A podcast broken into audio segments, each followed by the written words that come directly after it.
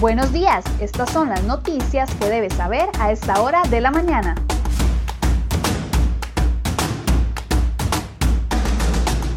Siete con 21 minutos de la mañana, muy buenos días, gracias por acompañarnos en Cere Hoy Noticias. Vamos de inmediato con el resumen de las informaciones que hemos preparado para ustedes el día de hoy en la portada de cerehoy.com.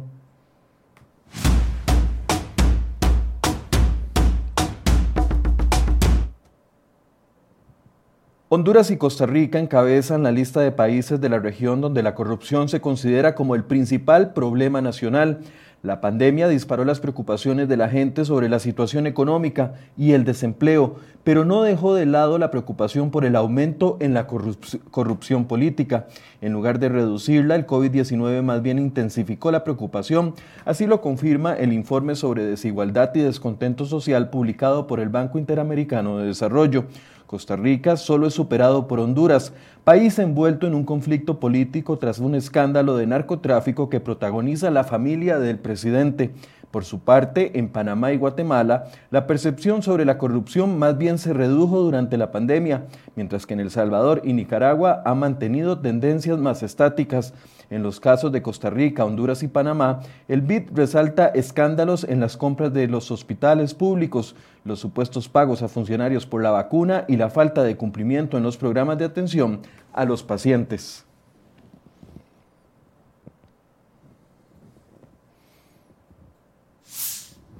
Otra nota que los invitamos a leer en nuestra portada, la Unidad de Inteligencia Financiera del Instituto Costarricense sobre Drogas recibió el reporte de 14 bancos que indicaron que sus clientes hicieron transacciones sospechosas de dinero en efectivo.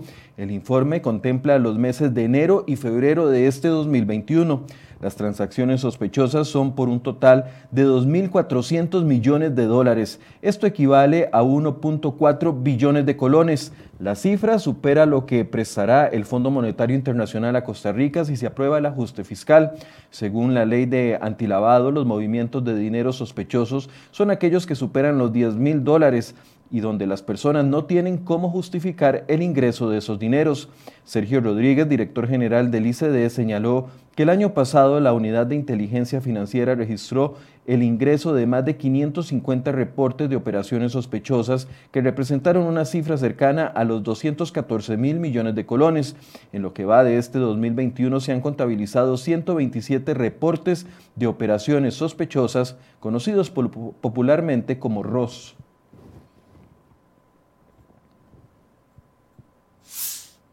Bueno, y este caso está en investigación. Vea el video que les presentamos y es que la Municipalidad de San Rafael de Heredia abrió una investigación preliminar luego de que trascendiera este video en el cual se ve a un policía municipal agredir a un hombre en al menos seis ocasiones.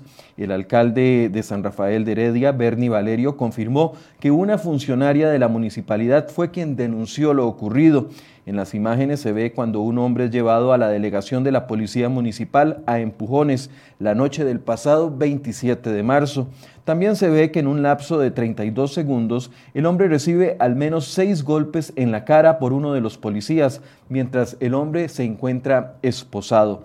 La imagen también deja en evidencia que al menos otros tres oficiales estaban en el sitio mientras esto ocurría. Valerio ordenó al Departamento de Recursos Humanos recopilar la información para determinar si es necesaria la apertura de un procedimiento administrativo y si es así, determinar contra quiénes será ese procedimiento.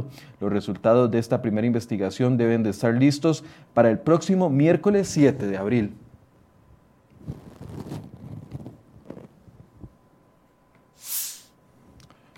Dos hombres resultaron gravemente heridos tras ser agredidos durante la noche del martes y la madrugada de este miércoles en Alajuela y en Limón. La Cruz Roja señaló que en el primer caso se dio en Alajuela, donde un hombre de 43 años fue atacado con un arma blanca en la cabeza y en las extremidades y requirió traslado de urgencia al hospital de la provincia. El segundo caso fue de un hombre de 30 años que lo encontraron gravemente herido con un trauma importante en el cráneo, esto en Limón. Ambos casos quedaron bajo la investigación del organismo de investigación judicial.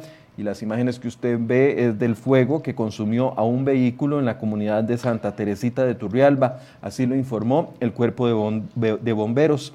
El incendio fue atendido por las unidades de Turrialba y no se reportaron personas heridas, solamente daños materiales. El año anterior, Bomberos atendió alrededor de 610 vehículos quemados, principalmente por fallas técnicas, por lo cual advierten a la población revisar sus vehículos si van a salir de vacaciones y verificar que cuenten con extintores para en caso de una emergencia.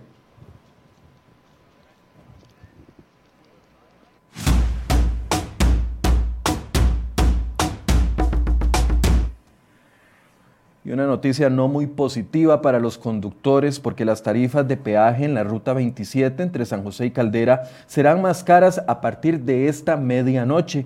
La empresa Global Vía, concesionaria de la carretera, comunicó que los ajustes son parte de la modificación tarifaria que hacen cada trimestre y también por el aumento del tipo de cambio del dólar en los cuatro peajes principales que son el de Escazú, San Rafael, Atenas y Pozón, las tarifas quedarán igual para motos y autos livianos, pero aumentarán entre 10 y 20 colones para autobuses y vehículos de más de dos ejes. En los otros cinco peajes conocidos como ramales, que son los de Ciudad Colón, Guásima, Siquiares, la rampa de Atenas y la entrada a la costanera sur, habrá aumentos entre 10 y 20 colones para todas las categorías de vehículos. En la sección de nacionales de cereoy.com usted puede encontrar las tablas con las nuevas tarifas por cada vehículo. Y esto sí es una buena noticia, las obras de construcción del túnel a la altura de la galera en Curridabat iniciarán a principios de junio próximo, según estimaciones que hace el MOP y el CONAVI. Creo y que deberíamos de estar listos con unas, en unas seis o siete semanas para iniciar. Estamos trabajando ya en los diseños, dijo el ministro Rodolfo Méndez Mata. La obra facilitará el acceso vehicular a la autopista Florencio del Castillo, la cual comunica San José con Cartago. La construcción del túnel de 60 metros tendrá un costo superior a los 2.090 millones de colones. Por el sitio circulan alrededor de 44 mil vehículos diariamente. El túnel permitirá extender el carril exclusivo de buses entre San Pedro y Tres Ríos y se eliminarán una serie de entrecruzamientos viales que ya están obsoletos.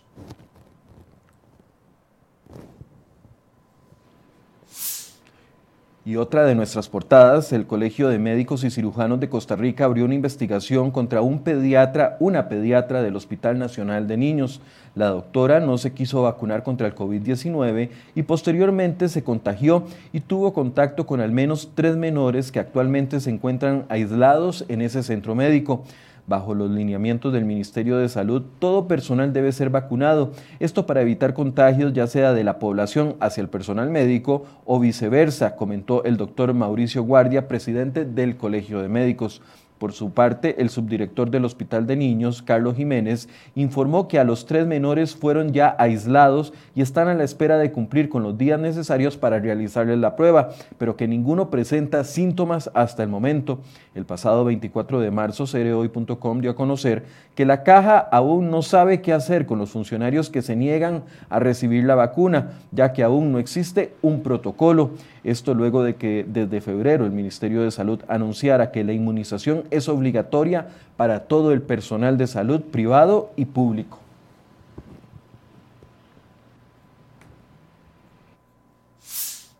Siempre en temas de vacunación, la Auditoría Interna de la Caja Costarricense de Seguro Social detectó 642 casos de vacunación dudosa dentro de toda la institución.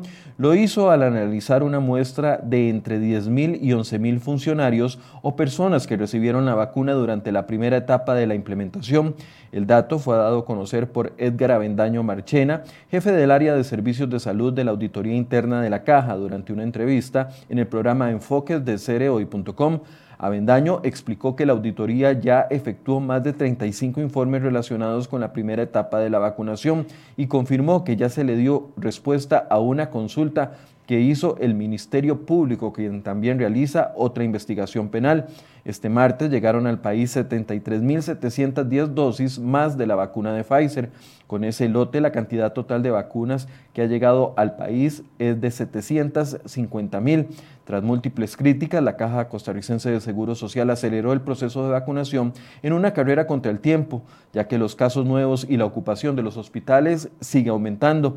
La gerencia médica confirmó este martes que la ocupación de las camas de cuidados intensivos llegó al 82% en total, es decir, de 203 camas disponibles, solo hay 35 desocupadas.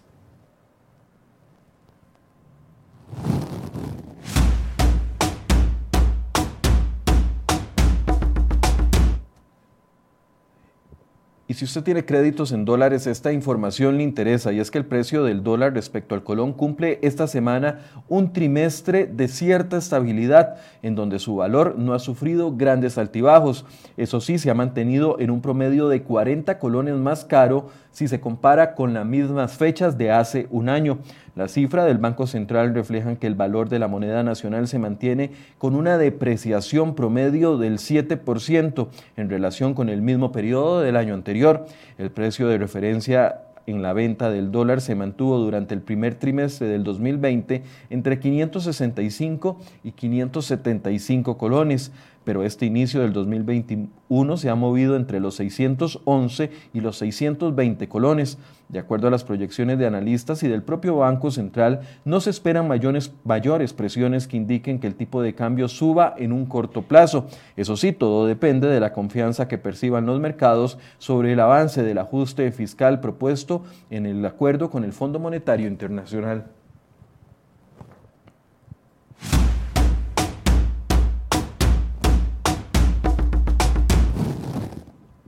Bueno, y este es un caso que ha generado indignación en Guatemala y también en México, y es que la muerte a balazos de un migrante guatemalteco a manos del ejército mexicano ha disparado la tensión en la frontera entre ambos países.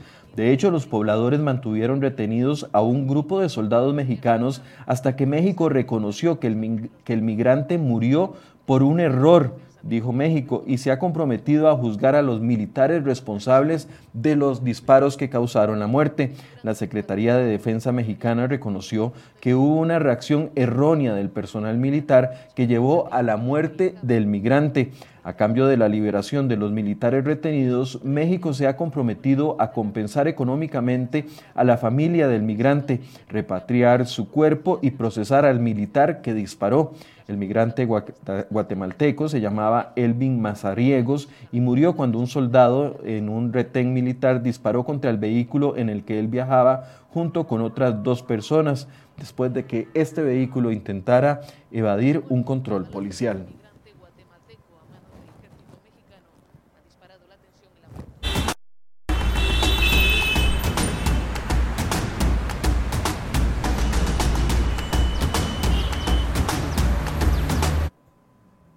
7 con 34 minutos de la mañana hacemos un recorrido por las principales carreteras del país. Antes contarles que si usted va camino por la ruta 27 a Caldera, se arme de mucha paciencia porque durante la madrugada y la mañana de este eh, miércoles se han presentado grandes presas en los carriles que van hacia el sector del Pacífico del país. Pareciera que ya muchas personas tomaron la decisión de trasladarse el día de hoy, así que, así que es mejor que se llene de paciencia. Ahí vemos el sector del peaje en Ciudad Colón, ahí se arma un embudo y es donde se complica o es uno de los principales puntos donde se complica el tránsito a esta hora. También tenemos el sector de Taras de Cartago, donde se ve un poco nublado el día de hoy, lluvioso, como amaneció también en las montañas de Heredia, pero ahí se ve un tránsito completamente fluido.